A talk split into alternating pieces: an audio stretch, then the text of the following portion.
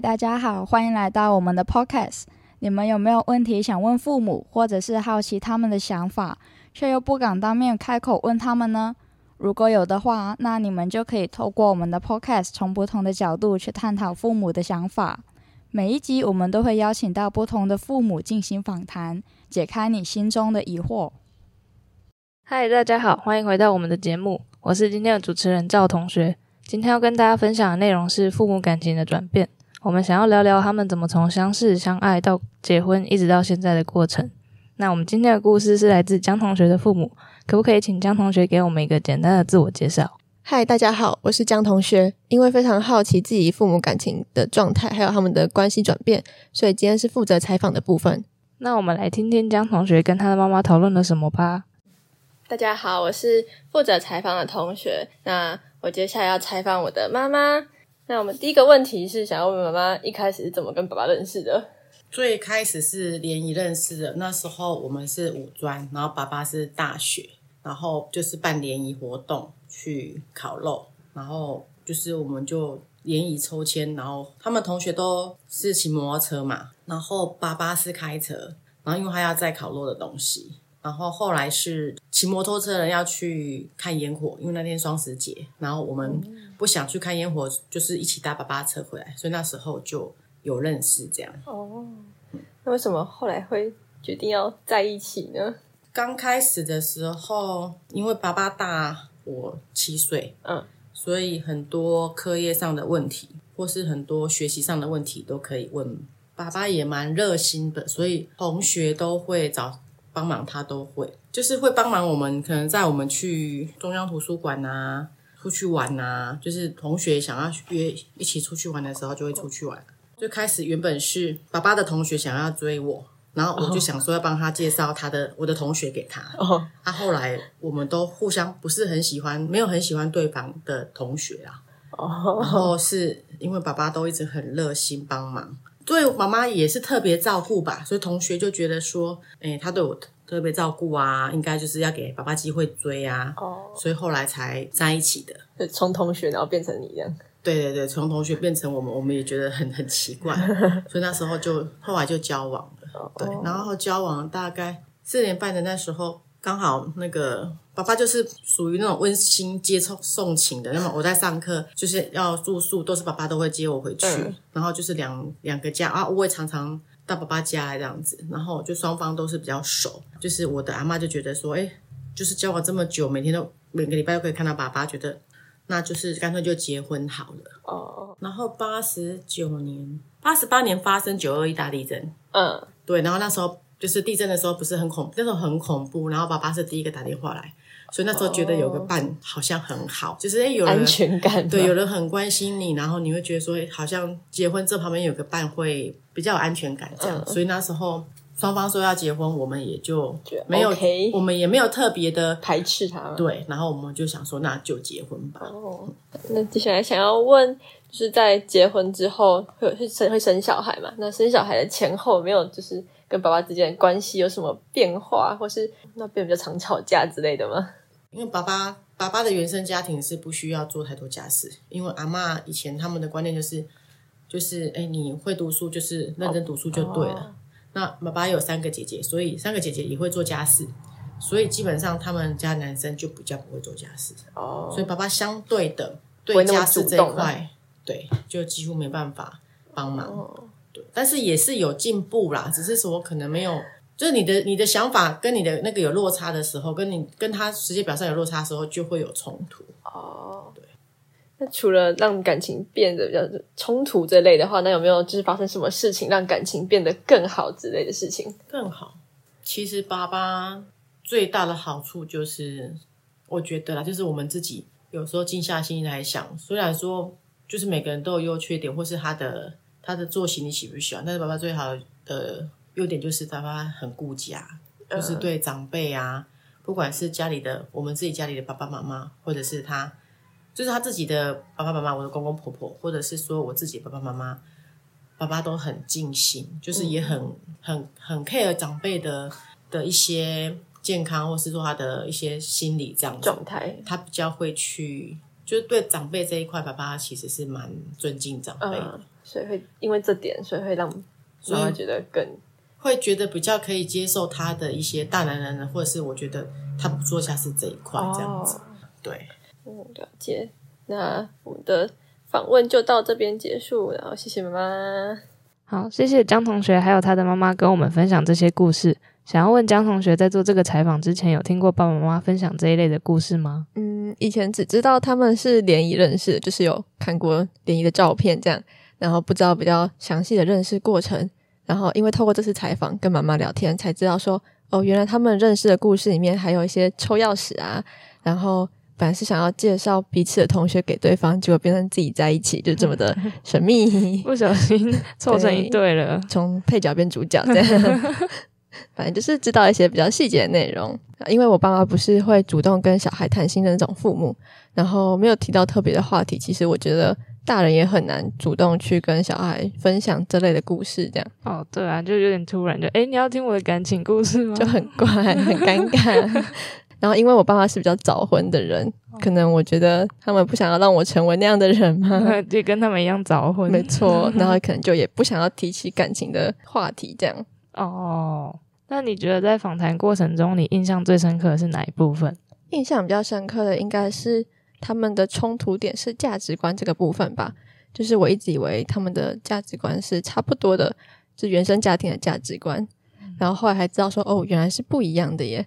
就是 我从小在爸爸这边的大家庭这边生活，所以可以透过我的生活经验去推断说，哦，爸爸这边是比较属于传统的，然后可能会有一些我们现在觉得是陋习的东西还存在，非常的 bad，没错。然后长大之后有跟外婆那边比较聊天，就近几年可能会聊一些。阿妈跟阿公的感情故事啊，或是阿妈那边家庭是怎么生活，平常是会有些什么样的观念吗？然后才发现说，哦，原来外婆那边是属于比较开放的家庭，这样就跟爸爸这边原生家庭冲突的。对，因为以前一直以为是一样的，就没想到居然是不一样。对啊，差很多。没错，然后结果就是我以为哦，听到冲突了很兴奋，这样说哦，那你们会吵大吵架，然后就就是吵得很凶，然后就掰了吗？就。就有点意外，就是得知说他们居然会是会平静下来沟通，然后彼此会退让的类型吗？哦，就是那个磨合，没错。但我觉得很神秘，就是居然没有就这样大吵起来，然后就拜拜了。不行啊，他们怕你会跟他们一样大吵。然后，因为我跟我爸是比较龟毛的人，所以我以为他不会主动退让，跟妈妈和好这样。哦，没错。哦，就是突然想到一个采访过程中让我觉得比较特别的点，是因为我跟我爸是比较属于会互相作对、互相看不顺眼的那种人。就是他还有很多这种传统大家庭长出来的一些大男人主义的缺点。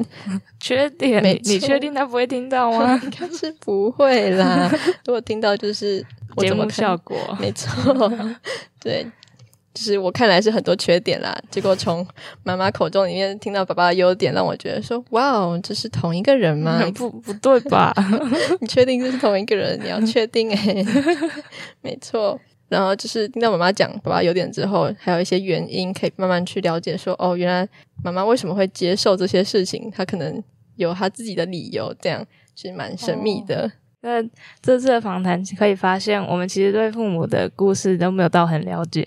那很开心可以借由这个机会听到更多关于父母过去的人生故事，还有谢谢江同学的妈妈跟我们分享关于他们的感情进展还有变化。嗯，不过他们的感情其实走的蛮平淡的，感觉没有什么变化，跟我们的主题就是感情转变好像有点不太合。没没关系吧？他们从不认识，然后到朋友，然后变成情人，然后结婚，一直到父母，其实也是一种转变啊。那从这几个节目中，我们聊到。父母感情变化，还有它带来的变化啊！等一下，重新，在这个节目中，我们聊到了父母的感情变化，还有它带来的转变。希望大家有获得想要的解答。如果你觉得我们的节目有趣又有料的话，欢迎按下追踪，并在 Apple Podcast 或 Spotify 留下五星评论。敬请期待下周的节目，我们下次空中再见。各位听众，大家好，我是主持人吴佑成。那今天我们要讨论的主题是成为父母角色的转换。今天邀请到陈柏宇同学来访谈他的父母，了解从夫妇转换到父母角色的变化，还有心路历程。那接下来就请陈柏宇同学简单的自我介绍一下。嗯，主持人好，各位听众好，我是陈博宇。我出生在一个很平凡的家庭，我的父母基本上就是六十六七十年代会有的那种农事工商的父母，他们对于小孩是出来采取比较放任的教育。这些接下来我们都会在问题里面提到。那谢谢谢谢主持人。好，那我们接下来就请陈博宇致电访问他的父母。啊，今天就是想要问一下爸跟妈，你们之前在从一对夫妻就哥哥出生那个时候，你们从一对夫妻变成。一组新手爸妈的角色转换有没有什么不适应的地方？生活上面、心境上面有没有多了什么样子？可能是责任，可能是经济压力，这些无论是哪种方面的，想听你们分享分享。那爸，你要请讲。生活上当然就是多了一个小孩，会有不一样的生活的内容，会差距很大。小孩虽然拜托阿公阿妈，平常拜拜托阿公阿妈带。但是假日几乎都是回去看小孩，顶多就是几个月带来身边住个一个礼拜这样。那小孩给我们的当然就是没有像只有两夫妻没有小孩的时候那么自由，但是负担有时候也是快乐，有欢欢笑。他总是小孩生下来就是自己的做当父母的责任。经济上当然压力也会比较大。那现在回想起来，好像也不觉得有多大的压力，就这样子就过了。那你有什么想法？就是自己当妈妈之后，就觉得哎，以前那个呃爸爸妈妈的辛苦，自己比较能够体谅。然后什么半夜起来喂奶啊，或者是换尿布啊，然后会担心小孩子。呃，有没有感冒啊？有没有吃好？有没有睡好啊？然后假日的时候，因为担心小孩，比如说，哎，像哥哥啊，还是你啊，都比较容易晕车啊，就不太敢去远的地方啊。这都是在之前没有当爸爸妈妈的时候，比较不会去想到的。以前就只当当人家老婆的时候，就只有想到夫夫妻两个就好了啊。如果有小孩，就会考虑的蛮多的，比如说什么哪个。地方啊，不适合小孩子去啊，或者是哪个地方适合小孩子去啊？当然有辛苦，但是也有欢乐啊。看到哥哥跟你都可以从一个小小 baby，然后成长成这么大的人，也是蛮有成就感的啦。你们那时候在转换的时候，有没有有什么样的行为或者是过程是你们特别印象？就是新手爸妈很多不是会看书或问自己爸妈之类？哦，我是比较都是看书啦。当然，在生哥哥之前，第一胎嘛，就会反总是会比较小心，就是会照着书，哪一些要注意，哪一些不要注意的。后来，比如说像第一次感冒就会很紧张啊，发个烧，然后就觉得哎会不会怎么样啊？有很严重啊。然后后来几次有几次就是重复的几次，自己就比较不会那么紧张了，就比较不会像第二胎的时候生你的时候就比较不会那么紧张，也。书书上的也只是参考，终于终于了解那个第一胎照书养，第二胎随便养的那个的那个感觉。好，那差不多这样，谢谢你们，好，感谢。好，那谢谢陈博伟还有他爸妈的精彩访谈。那我接下来有一些问题想要请教陈博伟同学。好的。好那第一个问题的话是，假设将来你要成为爸妈的时候，你会采用你父母的经验还有观点，并且借此教育你的下一代吗？我必须承认，或多或少我们都受到父母的影响，所以采取他们的观点是一定会的。那至于采取观点要采取到什么样的程度，我们必须先简单从访谈里面说一下。首先，访谈里面提到我是第二胎，那在第二胎的情形下，我父母对于我的教育是比较放任的，也就像是放牛吃草那样。就更像是我刚才在介绍我家庭的时候提到的，我是处于一个农事工商六七十年代那种类似草根时期，我是被放任长大的。那这种放任方式，我认为可以很好的训练小孩的自主能力。当然，它有它的缺点，我认为也有可以改善的地方。所以大致上来说，我仍旧会沿用我父母的教育方式，希望我能够在未来抛除那些当丈父母的紧张感，而。撇除掉像访谈里面提到的拿书出来看啊，问爸妈那种紧张的感觉，做好我今天讲的这些内容，沿用我父母的教育方式，我是这样希望的。不过，你身为家中的弟弟，有时候会不会爸妈对待你跟哥哥的方式又不太一样，然后让你们彼此之间产生一种心理的不平衡？那你们是怎么去调试这件事情的？心理不平衡的话，对于我跟我哥哥其实没有比较没有，因为我们两个走的是完全不同的路。我哥哥选择的是高职以及科大的方向，而我选择的是普通高中以及大学。我们走的路完全不一样，获得的资源也不一样。我们其实很难去比较说我们谁获得的资源比较多。再者，我们的家庭关系其实还算是融洽，所以我们对于我们自己家人之间要有什么样的嫌隙，大部分都会说开，除非是真的没办法挽回的，像是我们曾经跟奶奶那一辈吵过架。那这样这样子的情况下，我们也没办法插手，我们也无从得知。但是对于教育资源的分配，我们是很难说，呃，分配不均就必须要吵架，因为我们获得的东西本来就不一样了，那时空背景也都不一样。那刚才你有讲到说，你会想要继续沿用你父母就是的养育方法，那你有没有想要就是加入一些自己的想法或者是手法，让这个教育方法变得更好？嗯，这点也是有的，因为刚刚就有提到嘛。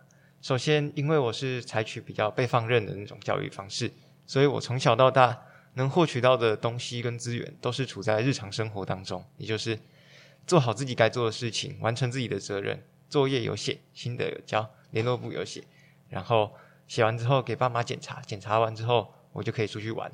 那这个出去玩可能就是在家中看电视，或者是去学校打球，跟找朋友一起。那在这样的情况下，我从小到大学到的才艺活动跟专业技能其实非常的少。在这样的前提下，我认为在未来，即使我采取了这样子放任的教育对我的小孩，我仍旧会给他一些时间，让他去学习这些才艺活动。因为对于我来说，才艺活动是一种舒压、舒疏解压力的管道，而我能够提供更多的资源，让我的小孩去寻找他自己想要的才艺活动。而并不是像传统的父母那样子，在才艺活动方面强加一个才艺活动给他，技能给他，让他从小学到大之后，对于这项活动也没有任何的特殊感触，而是只拥有一项能力。当然，如果我的小孩并不不排斥的话，我当然希望他能够学习才艺活动，也或者学习更多。那这样对未来，对于我来说，我现在的观察来说，他会拥有更好的发展方向。那。当然，他不想学，那就算了。因为对于我来说，主要的核心还是像第一段所提到的，我想要沿用我父母对于自由的管教理念这样子。那不过在学才艺的部分，可能要花很多时间。这样子，你会不会觉得说，就是会占用到你跟小孩相处的时间？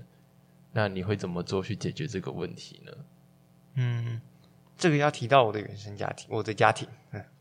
我的家庭其实我的父母也是双薪的，所以我跟我父母相处的时间也不算多。我认为我们的相处时间并不是很大的重点，而是我们相处的时候，我们要怎么珍惜这段时间。